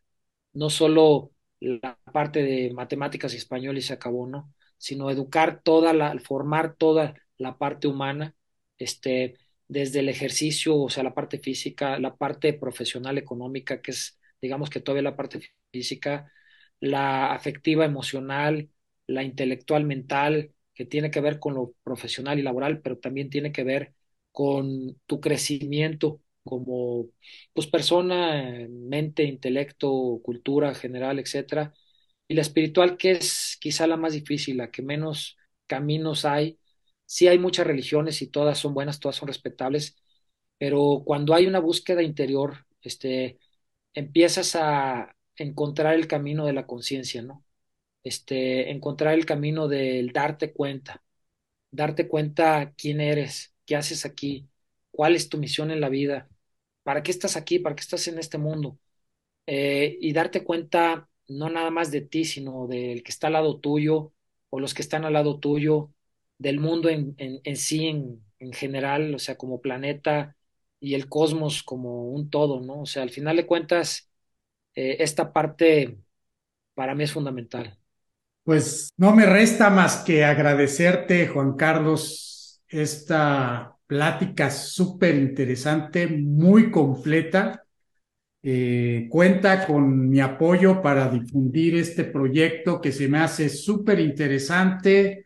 Eh, yo mismo he estado involucrado en proyectos de robótica y sé lo complicado que es y admiro el trabajo que tú y todo tu equipo han logrado realizar para llegar a donde han llegado. Eh, estoy convencido de que van a continuar por buen camino y que vamos a seguir escuchando de ustedes, no los vamos a dejar solos. Eh, somos una comunidad en México eh, de robótica muy grande, muy unida y que hemos sabido trabajar, creo yo, de una forma, pues verdaderamente como hermanos, nos conocemos muchos en el medio académico y estoy convencido que al conocer tu proyecto, cada uno de estos miembros de la comunidad de robótica en México va a aportar su granito de arena y creo que más allá, porque una comunidad que está muy ligada a la de la robótica es la comunidad de computación, eh, creo que también ellos, pues al escuchar hablar de este proyecto, estarán entusiasmados como yo para dar ese plus y hacer la diferencia. Y pues arriba México, como lo vi en el video, ¿no? Se ve muy entusiasta, eh, se nos pone, como dicen, la piel de gallina cuando los escuchamos y así va a ser en el próximo video que los veamos triunfando. Desafortunadamente el tiempo se termina, pero pues ¿qué te parece si la próxima vez platicamos con un cafecito? Pues vamos a hablar de, este periodo de tiempo donde buscabas esa continuidad y estoy seguro que vamos a decir, ¿te acuerdas cuando hicimos ese podcast?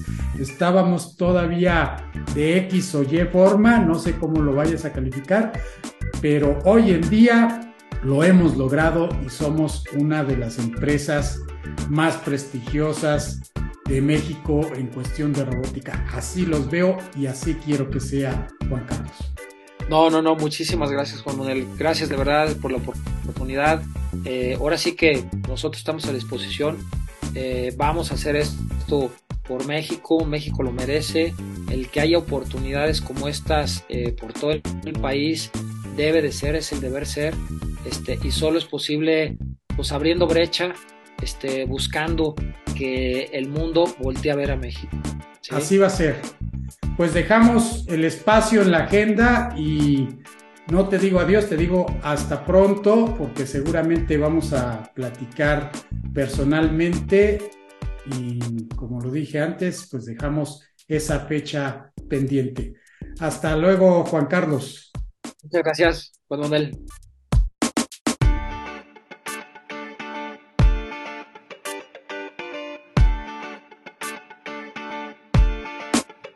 Este fue el episodio número 62 de Digitalizados. Pueden encontrar más información sobre Juan Carlos Díaz a través de nuestra página web digitalizados.mx o en la descripción del episodio en Spotify, Apple Podcast o Google Podcast. Ahí encontrarás la información para que, si lo deseas, puedas apoyar el proyecto Prometheus 2.0. Soy Juan Manuel Aguaxin y los espero en el próximo episodio les tengo reservada una interesante plática con quienes están digitalizando al mundo.